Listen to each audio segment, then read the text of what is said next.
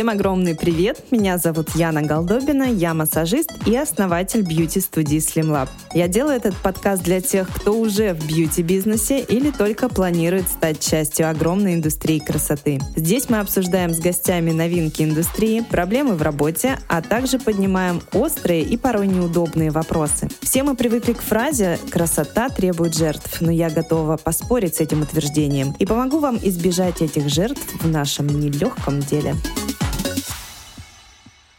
Сегодня я беседую с Яной. Яна у нас бухгалтер и эксперт в области налогов. У нас будет очень интересный и познавательный эфир. Яна, привет. Яна, привет. Вот две Яны.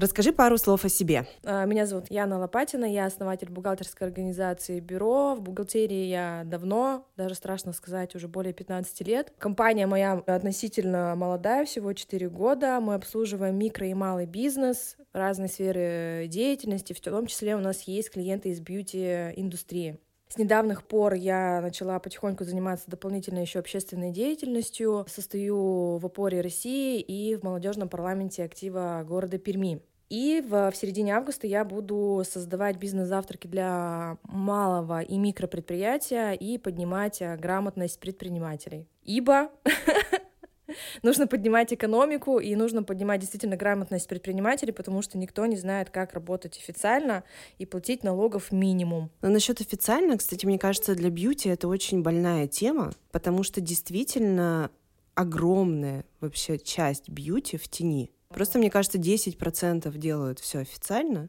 90% это люди, которые, ну вот, э, такие сами по себе где-то там спрятались, домушники или даже студии, которые не думают о том, что нужно как-то официально все делать. Ну, работают и работают. Первый момент, к сожалению, у большинства предпринимателей почему-то такое, даже, ну, не почему-то, я примерно знаю и понимаю, почему, потому что раньше налоговая инспекция не была такая прогрессивная до появления товарища Егорова. Если кто не знает, это самый начальник из всех начальников нашего министерства Минфина, а, налоговой инспекции, то есть. И все до сих пор думают, как бы, ну, сижу я пилю свои ноготочки, бровки делаю, реснички накладываю, как бы я никому не интересна. Но я могу вам сказать, я не знаю, следите вы за большими блогерами или нет, но есть такая Саша Митрошина. Я, честно говоря, не знаю, что она там продает, но какой-то инфобизнес. Ее взяли за яйца взяли ее за яйца конкретно. Ну, то есть, э, то есть она ведет деятельность в Инстаграме, что-то там э, афиширует. Понятно, что это не бьюти-индустрия, но как бы сегодня за вами, за, как бы вами не заинтересуется, а завтра вами заинтересуется, потому что денежки на бомбочки нужно как бы откуда-то брать. И поэтому они сейчас будут э, трясти абсолютно всех. И это я вижу тоже вообще в целом, в общем, по всему срезу предпринимательской деятельности, в том числе и микро, и у меня клиентов уже там сдрючили на пару тысяч, потому что мы не смогли его отбить, потому что у него ничего не было, он все так же сидел, думал, а я ничего не буду делать, а у меня брат Петька там вот так вот работает, я буду так же работать. В итоге э, встрял на 60 тысяч рублей, нежели нужно было просто послушать Анну Валерьевну и делать все нормально. Встрял бы, как бы, ну, 10 заплатил бы, спал бы себе спокойно. Но сегодня мы расскажем, как не встрять, поможем э, очень многим, надеюсь, людям осознать, что нужно делать, как нужно делать, и спать спокойно, да, заплати налоги и спи спокойно. Как ты думаешь, почему многие студии и мастера работают неофициально? Я понимаю, что как бы ты работаешь с теми, кто официально, но все равно... Я тебя перебью, я работаю с теми, кто официально, и работаю с теми, кто неофициально, и работаю с теми, кто на, на полшишки официально. Как бы три сегмента. Первое, ключевое, это, естественно, жадность. Никто не хочет платить налоги, считает, что налоги — это очень большая сумма денег. На самом деле это не так. А сейчас для бьюти есть патент, он стоит 10 э, 200 рублей в год, при условии, что вы можете его уменьшить на сумму страховых взносов, которые вы уплатили. Сумма страховых взносов год в этом году составляет 43 тысячи с копейками. Как бы из расчета, если мы берем в общей сложности оборот, я взяла пример моего клиента, это где-то примерно 3 миллиона рублей, ну как бы 40, ну, ребят, это как бы ни о чем. Разделите на месяц, 3 600 выложите из своего кармана и как бы платить официально, развивать бизнес и все прочее, это, ну, вы в ресторане больше пробухаете, как бы и это вам ничего не даст. Четыре кальяна. Четыре кальяна, да. Вы тупо посидите, покурите четыре кальяна, кальян вам не даст ни развития, ничего. Вы просто релакснете и как бы пообщаетесь с друзьями. А фидбэка позитивного никакого нет, кроме релакса. Второй момент, тут уже более такой психологический момент, потому что я сама этот пунктик прошла. Это боязнь роста и боязнь а, взять ответственность. Потому что когда ты работаешь сам на себя, даже неважно, в кабинетике или в квартирке, сам себе, э, клиент тебе пришел, ты ответственность никакую не берешь ни за что. Ну, обслужил ты его хреново, он ушел, да и хрен с ним, как бы ты его забыл. Если ты уже выходишь на уровень, ты зарегистрировал бизнес, ты уже все равно работаешь над каким-то брендом, тебя уже знают, у тебя уже есть имя. И как бы обосраться тебе нельзя. Вот этот ключевой страх, что ты боишься роста, ты боишься взять ответственность за свой бизнес и свою жизнь. Официальная регистрация бизнеса под собой подразумевает рост. Выйти из, ну, в моем бухгалтерском бизнесе это называется операционки, то есть руководить э, людьми, набирать мастеров и все прочее. И самое последнее — это страх проверок. Это вообще просто самое смешное, э, что э, я вообще, в принципе, слышала, но тоже у меня из практики, у меня был клиент, мы с ним разошлись, поскольку я подняла стоимость э, своих услуг, ей это показалось дорого. Ну, окей. Почему-то есть такое мнение, что как вы только зарегистрируете бизнес, тут сразу к вам прибежит Роспотребнадзор, пожарная инспекция, охрана труда. Они вот все, все собрались и стоят у вас. Вот вы только зарегистрировались, сидите у себя в салончике, и вся вот эта гурба к вам пришла, и давай вас, вас что-то спрашивать как бы, ну нет, это нужно что-то натворить, чтобы к вам пришли. Я не знаю, как там Роспотребнадзор, но почему-то вот у моей бывшей клиентки было мнение, что спустя три года к ней обязательно пойдет Роспотребнадзор, поэтому она закрывает ИПшку в этом году и э, открывает э, ИПшку на своего партнера, товарища, там, кто с ней этот салон вместе открыл и замутил. Но опять же таки у меня здесь вопрос. Если ты боишься, что к тебе придет Роспотребнадзор, то как бы кому, а что у тебя там происходит вообще? Знаешь, в чем проблема? Э, во время ковида там столько всего напридумывали. Там даже ты ответственен за то, есть ли сертификаты соответствия у дезинфицирующего средства. Mm-hmm. То есть ты, э, допустим, закупаешь в профессионале какие-то средства, и в том числе ты покупаешь там средства. Тебе все это привозят, потом приходит проверка, берет бутылку, говорит, а где документы, где отметка о том, что это сертифицировано, и ты такой, ёб твою мать, ты еще и за это должен был подумать. Ты звонишь в профессионал, говоришь, где документы? Они говорят, М, у нас есть документы, но по документам это просто там типа мыло. Тебя за это дрючат, там типа, товарищ, ты вообще что тут делаешь? Это вот опять же таки мы возвращаемся к тому, что ты внесешь ответственность за свой бизнес. Да. Это вот все ответственность. Да. А как ты хотел? Ты либо как бы сидишь дома, либо ты все-таки открываешь салон и несешь ответственность. И в этот момент, в этот период очень много прошло проверок, и даже я вот общалась с людьми, все боялись чихнуть. Не дай бог, там в журнале нет какой-то подписи о том, что там всем температуру проверили. Не дай бог, у твоей лампы, которая ультрафиолетовая, нет там тоже какой-то бумажки всех башка трясется, и действительно были проверки. Вот тогда, мне кажется, многих напугали. Многие закрылись в этот период, потому что проверяли все. Там должен был быть запас масок, одноразовых э, каких-то ну, там халатов, очки, перчатки. У тебя должен был быть трехмесячный запас. Какой трехмесячный запас, если ничего не было? Если перчатки там одноразовые, которые покупали все за 600 рублей, стали стоить две с половиной тысячи, какой трехмесячный запас? Еще при том, то, что не работаешь. Да. И вот в этот момент все таки ну, блин, вы, конечно, крутые чуваки, вы за здоровье, там все, но мы, как э, предприниматели, мы с этой проблемой не можем никак совладать. У нас нет там лишних там 30 тысяч, если все сидели там полгода закрытые, на то, чтобы там тупо этими перчатками, масками и еще там... И да. И тебя там, ну, это было много заморочек, и народ был в шоке. Поэтому, да, закрывались, и все в тот момент, многие ну, ушли смотри, в тень. хорошо, Роспотребнадзор, он же не ждет, когда там три года у ИПшки придет, пройдет, и он спустя три года идет Нет, они Нет. сразу могут А прийти. здесь вот конкретно человек считает, думает, что вот у него ИП больше трех лет, и, соответственно, спустя три года к нему Роспотребнадзор придет. Вот прямо вот, вот он зарегистрировался 29 июля 2018 года, три года проходит, и 29 июля 2021 года он к нему придет. Да налоговая чаще ходит. Мне каждый год что-нибудь меня дрючат. Налогов, налоговые уже не ходят. Ну, не ходит, там вызывают. Это у меня уже... Я как только декларацию сдаю, понимаю, так, скоро придут письма. Тут что-то им, короче, не понравилось, там что-то им не понравилось. Потому что, ё-моё, я уже готова к этому. И следующие 3-4 месяца ты понимаешь, что ты только будешь ответы им отсылать. Еще такой момент.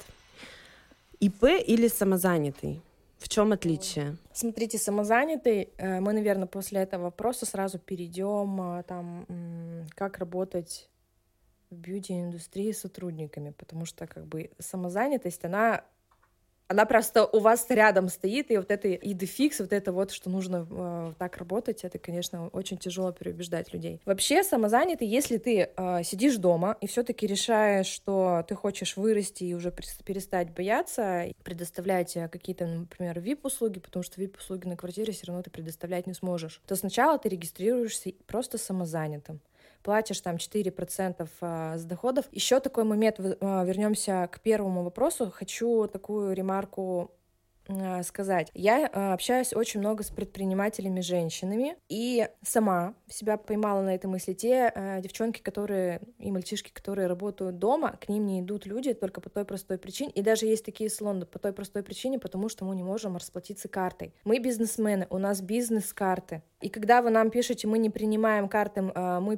там переводами, мы не можем вам перевести. У нас на бизнес-карты бабки лежат. Мы бизнесмены. как бы, чтобы вам заплатить тысячу рублей, нам нужно сходить в банкомат или зайти куда-то переложение, сделать дополнительные движения. Люди ленивые, а времени у нас на эту фигню нет.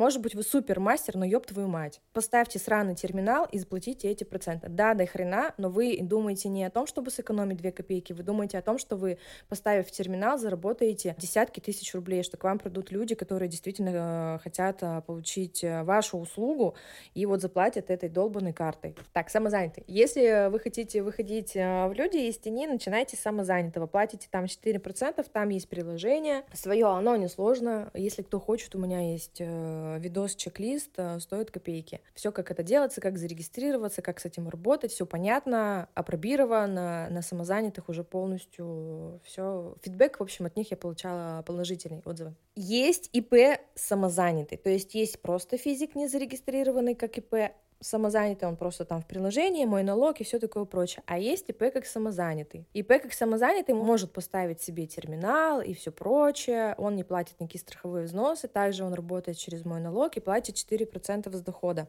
Поэтому тут как бы выбор-то для каждого. Либо вы сами уже сразу регистрируетесь как ИПшка, но остаетесь на самозанятом, либо как физлицо и регаете самозанятыми, дальше уже смотрите по своему росту, по своей прибыльности и все прочее. Потому что если вы хотите открыть салон, самозанятый — это не та система налогообложения, которая вам подойдет, она будет вам просто неудобна, потому что там доходность не должна превышать 200 тысяч рублей в месяц. За год 2 400. Если вы превысили, вы слетаете. А, не буду говорить, что будет вам за то, что вы слетите. Ну, в общем, это не очень приятная вещь. Там все неприятно. Но с другой стороны, у нас самозанятые, они бьюти просто святые люди стали. Если раньше, когда ты берешь на работу какого-то мастера, вот а, ты ИП, тебе нужно устраивать всех официально, то теперь можно просто по договору. Почему? Потому что не факт, что через две недели твоя там Маша, Кто Наташа... Кто тебе это сказал? Потому что ты можешь по самозанятым с ним договор о оказании услуг сделать. Не можешь. Почему?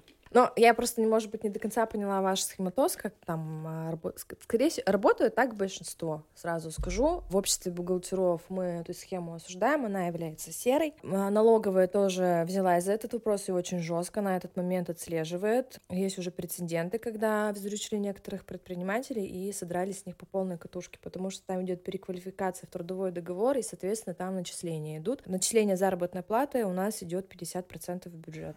А с чего там трудовой договор идет? Значит, если у тебя салон, у тебя сидит товарищ-администратор, который принимает оплаты от твоих клиентов. Но клиента твоего обслуживает самозанятый. Э, в общем, эта схема будет являться не серой, если самозанятый принимает деньги от клиента себе на карту и дает тебе процент за аренду помещения. То есть э, эта схема является белой и легальной в том случае, если твой салон является нетворкингом для мастеров. То есть у меня есть мастера, которые работают в четырех салонах разных, ну, там, кто я не знаю, где, честно, они работают. Салоны это, студии, там еще где-то. Вот у нее есть там два дня в неделю, она ко мне приходит если у нее там есть какие-то записи. Если у нее нет записи, я ее Но не у тебя вижу. получается больше не салон, а нетворкинг, я так понимаю, потому что это студия, мы работаем под э, запись. То есть у меня нет такого, что они там сидят, э, что там... Я поняла, это получается в твоем случае. Для меня это нетворкинг. То есть я бы здесь не квалифицировала тебя как салон. Потому что все-таки салон подразумевает, что мастер сидит э, там, ну, А кто сказал-то это? Ну, я, блин, прихожу в салон, мастера все сидят. Они не, не уходят там, знаешь, не приходят под определенное, скажи мне, запись. Это, получается, просто твое личное ощущение. Ну Да. вот, и все. Так у налоговой инспекции такое же личное ощущение. Ключевой показатель, чтобы им начать какое-то дело, когда самозанятый получает э, бабло только от одного заказчика.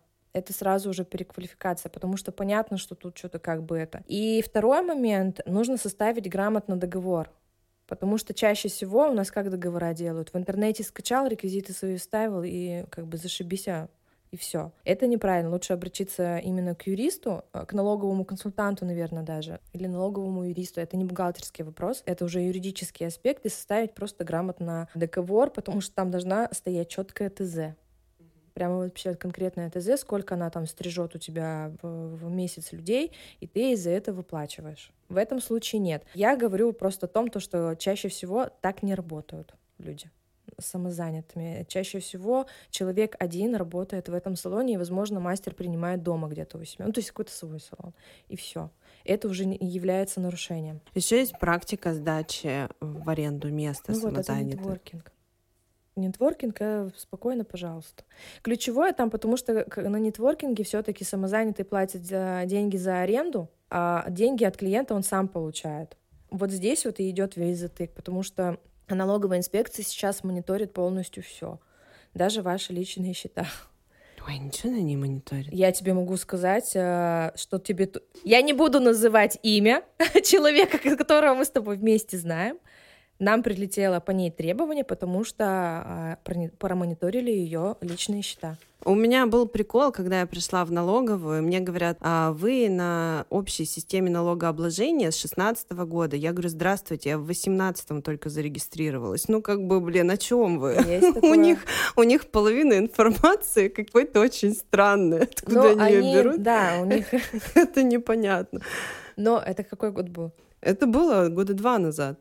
Ну, в ковиде все посидели, блин, там с ума посходили, и потом... Да, но у них, э, у них есть момент, что у них не очень грамотные специалисты сидят, но я могу сказать, это на кого ты попадешь, потому что я работаю с разными налоговыми инспекторами. Иногда такие кадры попадаешь, что думаешь, господи, как тебя туда вообще взяли работать, а иногда думаешь, блин, нахрена тебя взяли туда работать, как и теперь клиенту жопу отмазывать, понимаешь? Потому что тут, короче, на кого как попадешь. Как и в любой индустрии, в принципе. Какой Нет, специалист? У нас в программе так написано. Я говорю, очень интересная у вас программа. Меня тогда там не было.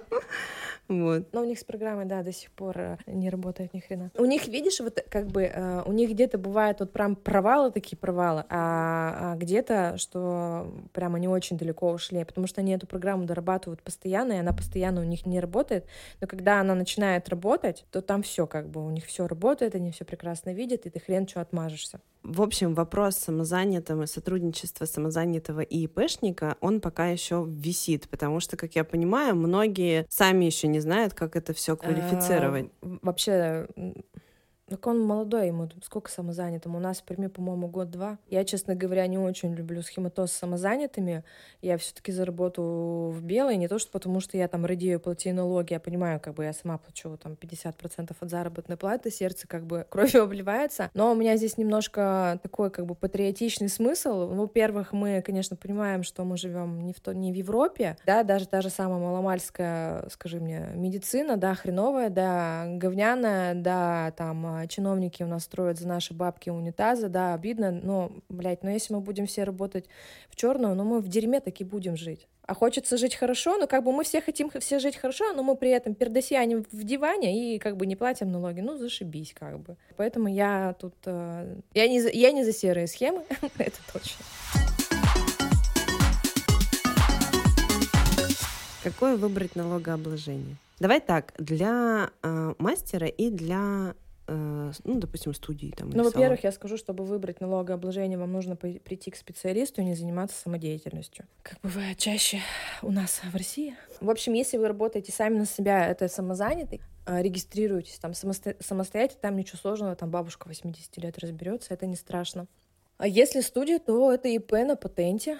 При этом, когда вы регистрируете ИП, мы не забываем подавать уведомления на упрощенную систему налогообложения в обязательном порядке. То есть э, вы должны подать два уведомления на упрощенку и на патент. Потому что если вы слетите с патента, или как у нас сейчас в России э, повелась практика писать законы задним числом, то чтобы ваш доход, который вы получили на патенте, могли обложить э, УСН 6%, там, ну, край 15%, а не 40% потому что 40% от дохода и плюс там свои заморочки, ну, у меня с голой был... попкой останетесь. У меня был прикол, когда э, под конец года выяснилось, что я на общей системе налогообложения. Я такая, ой. Вот. Нет, там можно как бы отмазаться, судебная практика на стороне тут предпринимателей, но ключевое, короче, если вы решили все таки выйти из тени и зарегистрировать свой бизнес официально, идите обязательно к специалисту. Нет бабла, идите в центр «Мой бизнес», а там консультируют бесплатно. Я сразу скажу, там консультируют неполноценно, потому что отзыв от э, людей, которые там получали консультации, отрицательные, но хотя бы э, вы будете, вас хотя бы направят ваш фокус, куда вам нужно идти. Последний случай, который мне был, э, потенциальный клиент мне звонил в истерике, волосы на жопе рвал, арестовали счет, потому что он не сдал декларацию там по НДС, а я на упрощенке. Я говорю, с чего вы взяли, что вы на упрощенке? Ну, я работал на упрощенке. Ну, короче, просто чувак зарегистрировал ИП, зажопил 10-5 тысяч на консультацию, э, не подал уведомление на упрощенку и встрял на 343 тысячи рублей. И вот бегал по городу Прими, волосы на жопе рвал. Что мне делать?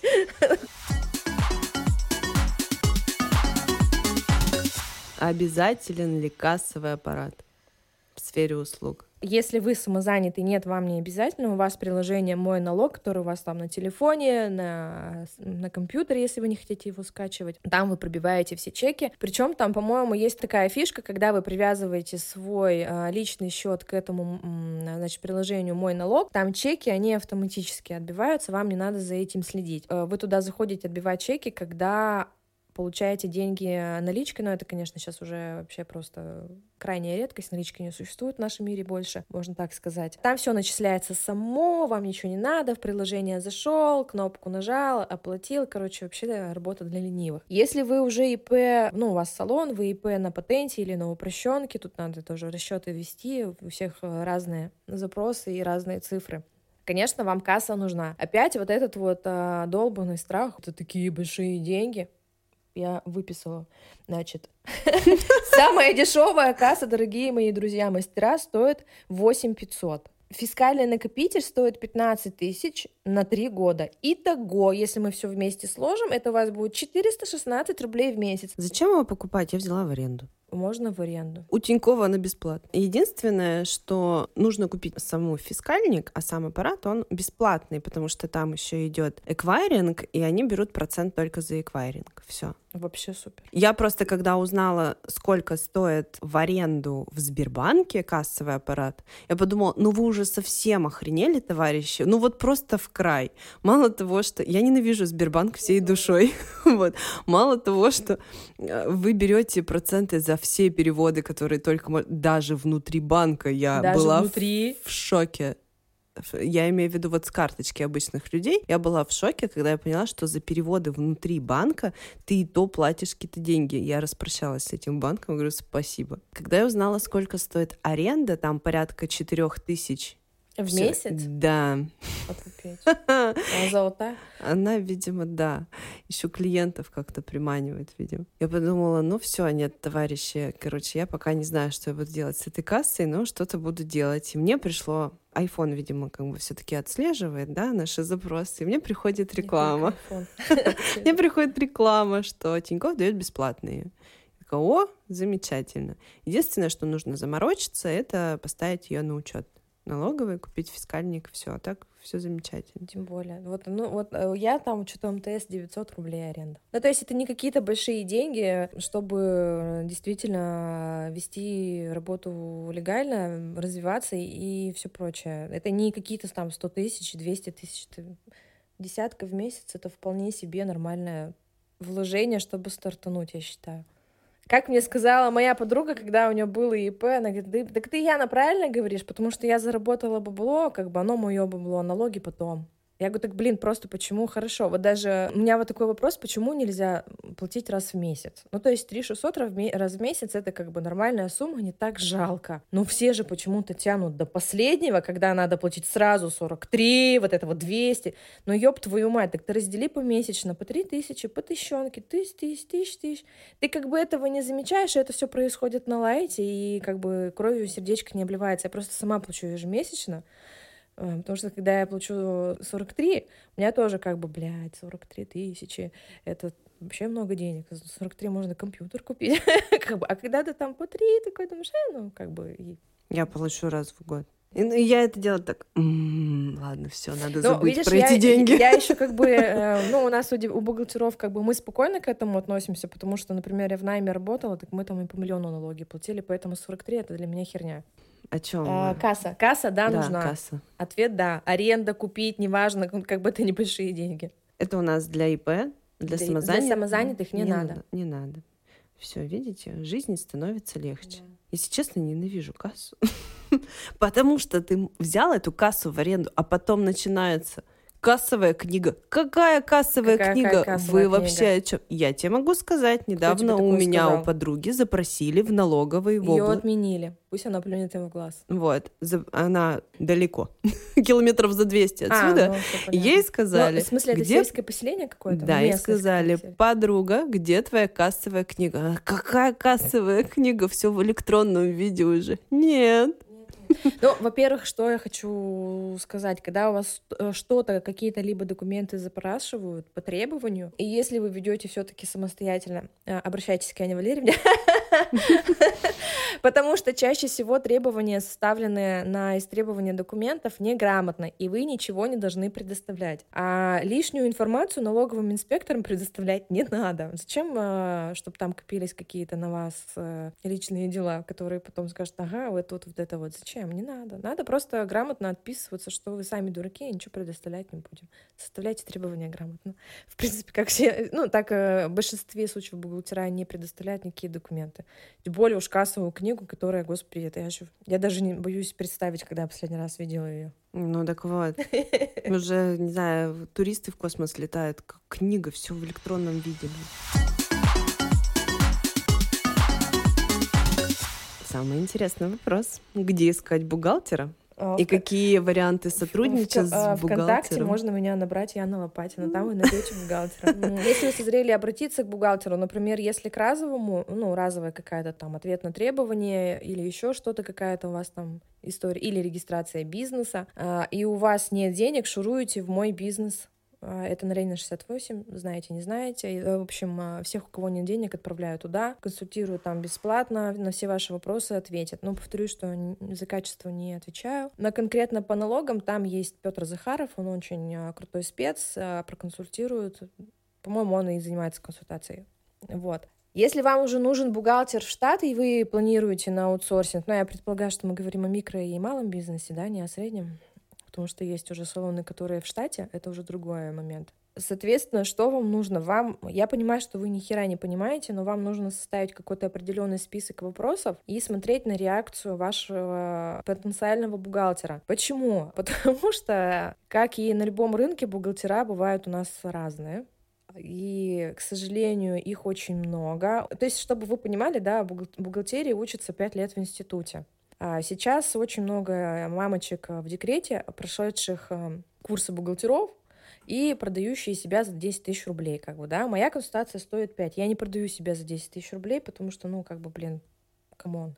И вот такие вот э, крутые специалисты, прошедшие эти курсы, потом э, наделают таких делов, что вашу жопу, прости господи, очень сложно потом отмазать. Поэтому обязательно запрашивайте, что там, где там человек, изучайте, читайте, не знаю, смотрите, как она говорит, что она вам говорит. Нет, подожди, это все общие такие вопросы, там ряд вопросов. Какие вопросы? Тут просто нужно смотреть, что она вам предлагает. Ну, например, я э, скажу сейчас, что должно быть у ИП на патенте, и из этого у вас должен сложиться перечень вопросов, потому что ИП на патенте — это оплата налогов, это ведение книги доходов, это соблюдение лимита кни... Э, ваших вообще в принципе доходов. Понятно, что, возможно, вы 60 лямов не, не, не переступите, но тем не менее, как бы, ну, чем черт не шутит. Может быть, вы заработаете 60 миллионов, и это все нужно отслеживать. Подавать заявление о применении патента, то есть там какой у вас патент на год, на квартал, на полгода, это все нужно отслеживать, уменьшать этот патент. То есть в месяц я трачу, конкретно я трачу на ИПшку патентами, ну,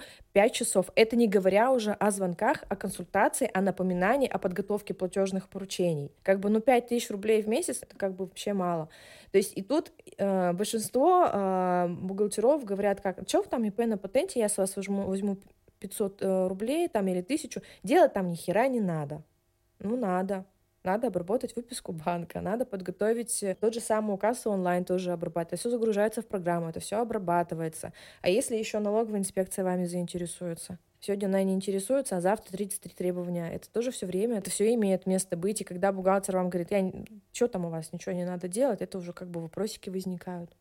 Что там ничего, почему там ничего не надо делать? Да тут ключевое на самом деле, ты понимаешь, э, как бы ты когда Авито открываешь и видишь, что бухгалтер 500 рублей либо 1000 в месяц, но это, наверное, тебя на мысль наведет.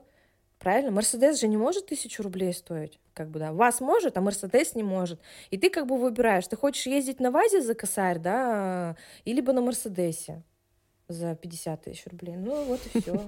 Я думаю, сейчас, кстати, запросов очень много по поводу бухгалтерии. Ну, по поводу бухгалтера. Запросов много, все жопят деньги. Да, да, они на... во всем жопят. Они в бьюти жопят, там, Но тут а, есть у нас хорошая у коллег присказка, слово дурацкое дешевый бухгалтер стоит дорого. Почему? Потому что дешевый бухгалтер не вкладывается, ну, э, свое образование, я посчитала, я за весь там, э, по крайней мере, за 2-3 года 5 лямов потратила. Но это с учетом потраченного времени, как бы, да, тоже считается. То есть дешевый бухгалтер может так наделать вам таких делов, что вы потом налогов заплатите в 10 раз больше, чем она, вы ей заплатили за работу, потому что вы в ней разочаруетесь, вы идете, топаете к другому бухгалтеру, другой бухгалтер восстанавливает весь э, учет, это в два раза дороже, э, это тоже там 5000 рублей в месяц, и плюс вы налоги еще переплачиваете за то время, когда она там у вас что-то там делала. И в итоге, если в общей совокупности посчитать, то получается, что ты как бы не сэкономил, а потерял. Чаще всего таки бывает. Есть еще такая хорошая поговорка. Хорошего бухгалтера тяжело найти. Веру Ивановну ищут до сих пор. И налоговая, и директор, и все остальные. Два умножить на два сколько будет, сколько надо. Давай так, пять советов для начинающих мастеров и собственников в вопросе бухгалтерии не надо бояться. Если вы ни хрена не понимаете, ходите на нетворкинге бухгалтеров. Вот я буду в августе организовывать встречи для малого и микробизнеса, чтобы они немножко понимали вообще, как существует у нас бизнес в плане налогов, бухгалтерии и все прочее. Еще почему не надо бояться? Система налоговой инспекции поменялась. Вышел манифест, что э, Егоров там подписал, что все-таки инспектор должен быть человечный. Не, не, ты правильно сказала, да, не надзирательному органам, не вот это вот все, а он должен, должен повернуться передом, а не задом. То есть тут э, больше они уже клиенты ориентированные, они консультируют, они открыты. Инспектора тоже бывает такую херню насоветуют, что думаешь, господи Иисусе, как то вообще Подожди, надо еще подумать о том, что манифест этот может до нас, до города миллионника дойдет, а вот где-нибудь А там, где кассовую книгу да. э, просят, ну, Блин, я вам сочувствую, я ничего... Я потому что тоже работала с сельским населением, с налоговыми инспекторами, и это сложно. И там еще причем э, сложность заключается в следующем, что у них произошла реформа. И сейчас, например, если ты зарегистрировал, то я сама недавно офигела просто, мы зарегистрировали бизнес Верещагина, а налоговая инспекция в Кудымкаре. Вот эта налоговая инспекция запросила э, кассовую книгу. А еще прикол был в том, что за какие-то пени или недоимки она узнала о том, что ее исключили из реестра ИПшников. Она просто об этом узнала совершенно случайно. При всем при том, у нее работал кассовый аппарат, она подавала все э, данные. Просто случайно она по госпрограмме пошла да.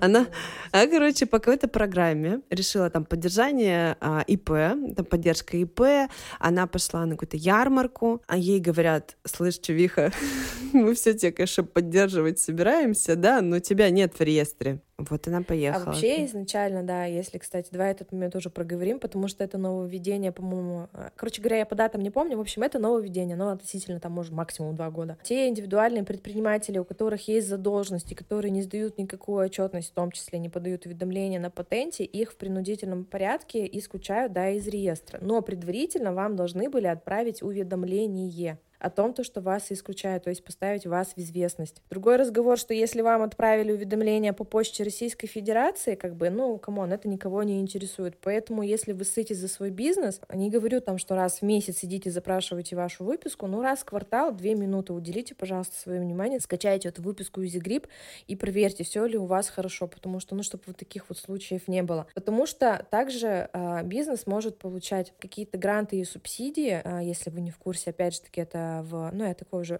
бесплатный амбассадор этого центра, потому что я сама там постоянно обучаюсь на, на наши налоговые деньги. Я не считаю, что это халява, то, что мы платим бюджет. Вот, вы можете получать гранты и субсидии, и там ключевое одно из условий, чтобы ваш бизнес а, был, естественно, зарегистрирован, не находился в состоянии ликвидации или еще что-то, и не должно быть задолженности. Поэтому не знаю, если у вас есть администратор, а, в регламенте пропишите, и этот момент пусть сидит, смотрит, или бухгалтера просите, чтобы он проверял вас, или бы сами садитесь, смотрите. Если вы вдруг обнаружили, что вы себя там обнаружили, пардон, то, соответственно, шуруете в налоговую инспекцию, выясняете, в чем причина. Если все-таки причина в том, то, что вот как в городе Кудымкар, что-то там нажали не то, а, значит, бейте их по голове, и пускай вас оттуда достают. Если все-таки это вы накосячили, и вы не вели деятельность, у нас тоже такой был э, случай недавно, вызволяли ИПшника в городе Сочи, несмотря на то, что я в Перми, тот еще квест был. Но, в общем, вызвали мы ее от, оттуда, а, сдаете декларации, соответственно, платите. Если у вас нет денег, договаривайтесь об, об отсрочке, платите спокойно и закрываете, если вы уж хотите, ИП в нормальном, хорошем состоянии. Потому что если вас оттуда исключат, вы можете попасть в черный список. Черный список э, это как бы не страшное слово. Ну, как бы это не так сильно страшно, но если вы предполагаете, что вы будете еще бизнесом заниматься или там регистрировать ОшКу или еще что-то, это как бы такое клеймо неприятное, потому что в течение пяти лет вы не сможете заниматься предпринимательской деятельностью, то есть ИП и общество с ограниченной ответственностью. Это вот были вот такие у них, так скажем, условия. Поэтому здесь, а, короче, мониторьте себя, проверяйте, чтобы не было таких случаев. Дальше какие у нас советы? Так, а, значит, перед тем, как регистрироваться, соответственно, вы идете на консультацию, я уже повторилась, либо ко мне, либо кому-то иному, либо в центр «Мой бизнес». Можете, конечно, погуглить, посидеть. Флаг вам в руки, тут я вам скажу, ничего не Мне кажется, говорить. погуглить, посидеть — это то же самое, как себе диагноз поставить там, через Google. Ну, есть люди, которые любят погуглить. Можете погуглить, прийти в мой бизнес и потом проконсультироваться. У меня были такие случаи.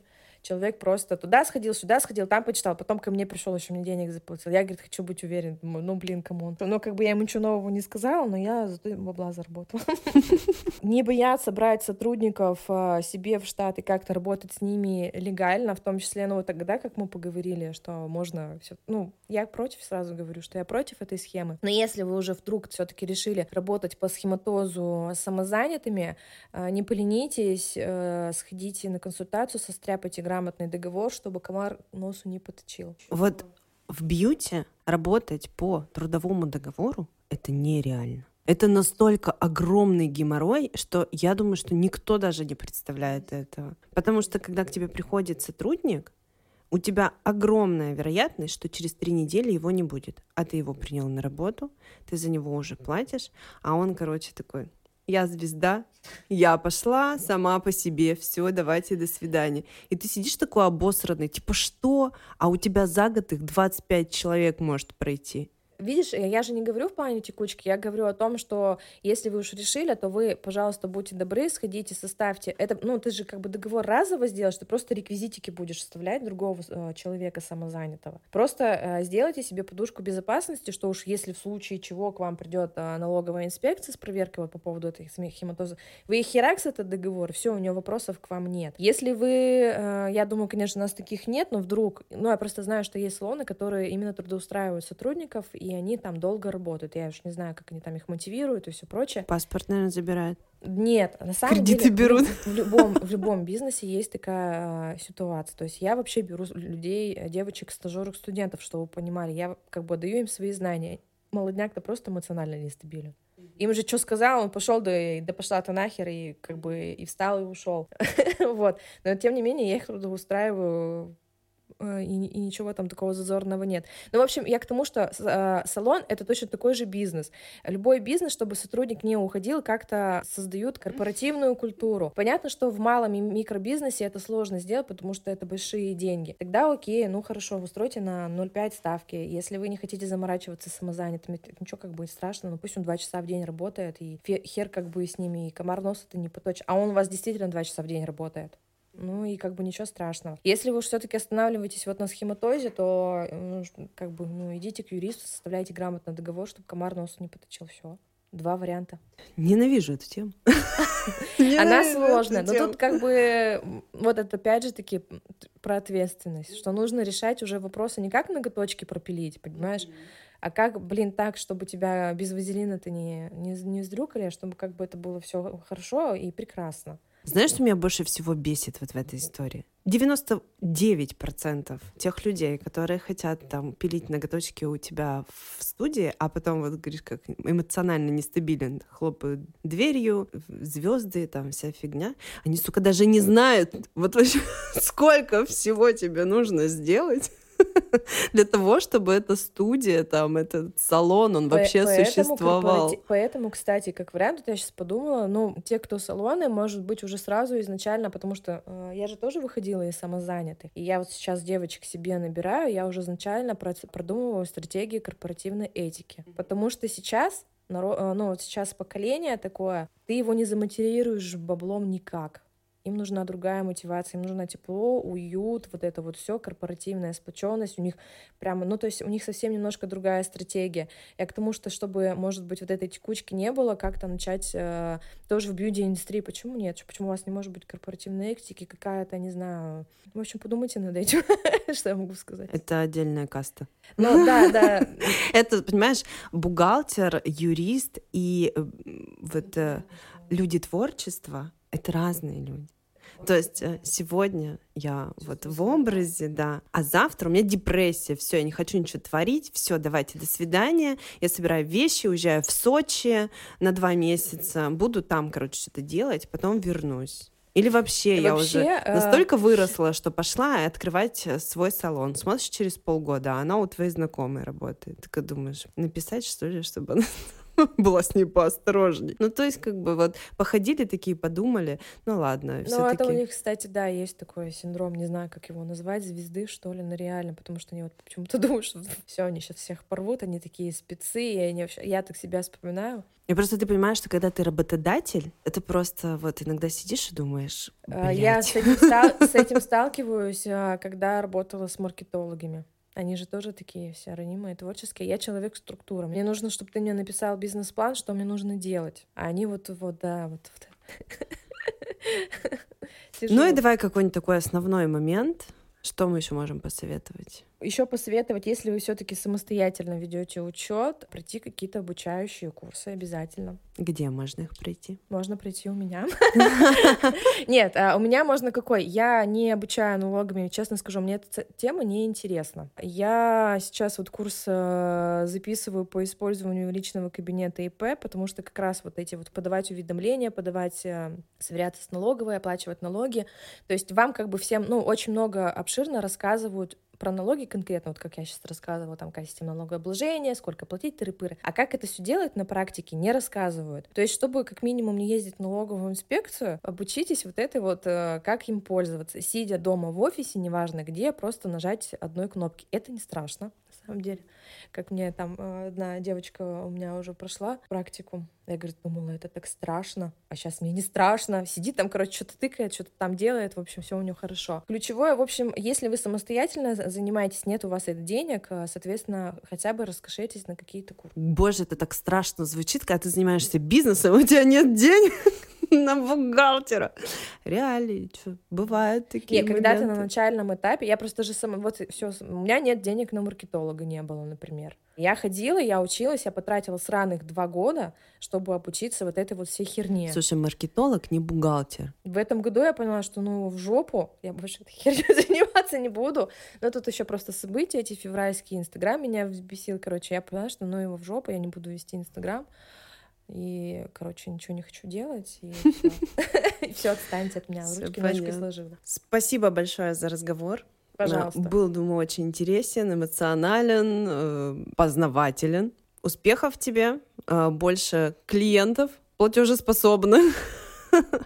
Вот, пока-пока. Пока. -пока. Пока.